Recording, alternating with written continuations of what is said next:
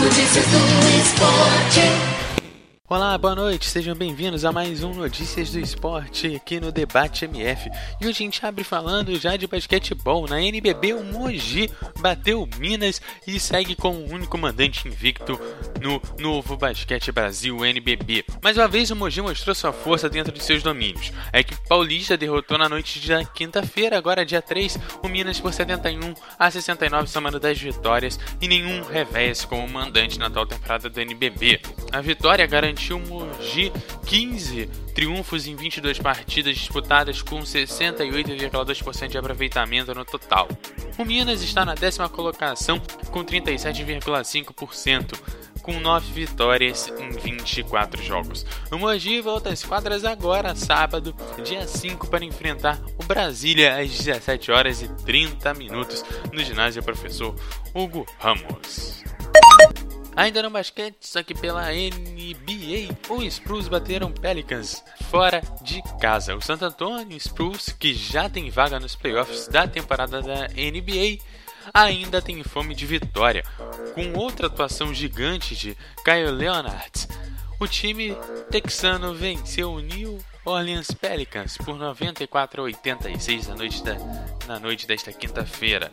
Leonard, que já tinha se destacado na quarta diante do Detroit Pistons, voltou a dar um show. Foram 30 pontos e 11 rebotes. Foi a primeira vez desde 2008 que um jogador do Spurs, que não fosse Tim Duncan, conseguiu uma atuação com mais de 30 pontos e 10 rebotes. A vitória levou o Santo Antônio Spruce para 52 vitórias e 9 derrotas ainda na caça do Gold State Warriors. Já o time do New Orleans está na 12 colocação da Conferência Oeste com apenas 23 resultados positivos e 37 negativos. E ainda lidando com a polêmica do ano passado, a MotoGP alterou seu sistema de punições e proibiu declarações irresponsáveis. Ainda ali na berola ali da polêmica entre Mark Marques e Valentino Rossi, aquele grande chute ali na moto do, da penúltima etapa do ano passado, a maior entidade da MotoGP proibiu declarações irresponsáveis de pilotos e equipes. Às vésperas do início da temporada de 2016, a MotoGP continua nessa berola do ano passado. Na, nesta última quinta-feira, a FIM, a Federação Internacional de Motociclismo, anunciou uma série de mudanças no regulamento do Mundial, inclusive no sistema de punições por pontos introduzidos em 2013. Após uma reunião da comissão de GP, a FIM promoveu aí as mudanças nos códigos esportivos e disciplinares. A principal alteração diz respeito ao sistema de punições por pontos. A partir de agora, a única pena prevista é a desclassificação, mas para isso o piloto terá que acumular 10 pontos na carteira. Anteriormente, aquele que somava 4 pontos tinha que largar do fundo do grid, com o piloto que juntar 7 pontos, tendo que iniciar a prova do pit lane. Como já aconteceu no ano passado, os pontos de punição seguem valendo por 365 dias, mas uma vez punido com a desclassificação, os pontos são removidos da carteira. Além disso, a entidade máxima do esporte anunciou que o painel de comissários que será responsável pelas sanções disciplinares vai atender por painel de comissários da FIM na MotoGP. Caso um piloto seja punido pelo grupo, o recurso deve ser apresentado à Corte de Apelações da FIM. E na última manhã de treinos em Barcelona, o Vettel testou o Halo aí, a nova plataforma ali, aquela cobertura ali do cockpit, onde já tem várias vezes na internet, comparando inclusive com chinelos. Ele acabou sendo mais rápido com 1 minuto, 22 segundos e 852 milésimos, sendo o piloto mais rápido na última manhã de treinos da Fórmula 1. E para encerrar, como no último domingo nós tivemos o Oscar, eu trouxe aqui uma lista de grandes filmes que falam sobre o esporte em geral, começando por um clássico, o Rock, o Lutador, um grande clássico do cinema que, como todos aí sabem, conta a história de Rock Balboa, vivido por Sylvester Stallone, um lutador de boxe sem muita perspectiva que trabalha para um agiota e acaba tendo a chance de enfrentar o Apollo Creed, campeão mundial dos pesos pesados. E teve a ideia de dar a oportunidade a um desconhecido como parte de uma ação publicitária. O filme foi indicado à estatueta com o Sylvester Stallone concorrendo na categoria de melhor ator. Ele acabou não levando a estatueta para casa.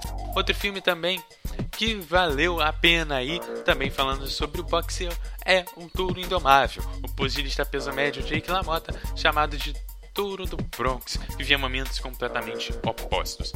Enquanto sua carreira esportiva estava em uma crescente, sua vida particular se degradava graças ao seu temperamento violento e possessivo. A estatueta de melhor ator foi para Robert De Niro, a sua segunda estatueta da carreira. Outro filme também indicado ao Oscar, agora já em 1981, foi Carruagens de Fogo, um grande clássico. Ele conta a primeira medalha aí de 1924 para um escocês. Um longa que fala sobre coragem e determinação foi indicado em sete categorias, levando de melhor filme, melhor roteiro original, melhor figurino e melhor trilha sonora. Chegando já, já em 2000, outro filme aí que fala sobre o boxe indicado ao Oscar, Menina de Ouro de 2004. É, Frank Dunn costumava passar os lutadores com quem trabalhava a mesma lição que a sua vida. Antes de tudo, se proteja. Magoado com o afastamento de sua filha, só se relaciona com Scrap, seu único amigo que também trabalha e cuida do ginásio. Até que surge na, na sua vida Meg Fitzgerald, uma jovem determinada que possui um dom ainda não lapidado do boxe. O filme recebeu sete indicações ao Oscar e venceu de melhor filme e melhor diretor para Clint Eastwood, que também atuou no filme, melhor atriz e melhor ator coadjuvante. E um, um, um filme que recente, mas que já se tornou um clássico, tem Invictus. Eleito presidente, Nelson Mandela tinha consciência de que a África do Sul continuava sendo um país racista e economicamente dividido em decorrência do apartheid. A proximidade da Copa do Mundo do rugby, pela primeira vez realizada em seu país, fez com que o líder resolvesse usar o esporte para unir a população. Para tanto, chama para a reunião Francis Piemar, capitão da equipe sul-americana, e o incentiva para que a seleção nacional seja campeão. O longa teve duas indicações à estatueta, uma para Morgan Freeman como melhor ator e outra para Matt Damon na categoria de melhor ator coadjuvante, mas saiu de mãos vazias. E com essa lista, Notícias do Esporte vai ficando por aqui. Eu volto na semana que vem. E pra galera da mesa, você tem algum filme aí que fala sobre esporte para indicar pra galera? Eu volto então semana que vem. Aquele abraço. Vocês continuam aí com o Debate MF, Rádio Melhor do Futebol passando a emoção que você já conhece.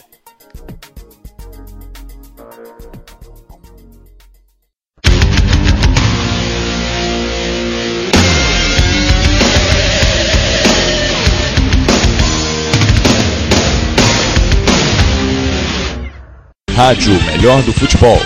Passando a emoção que você já conhece.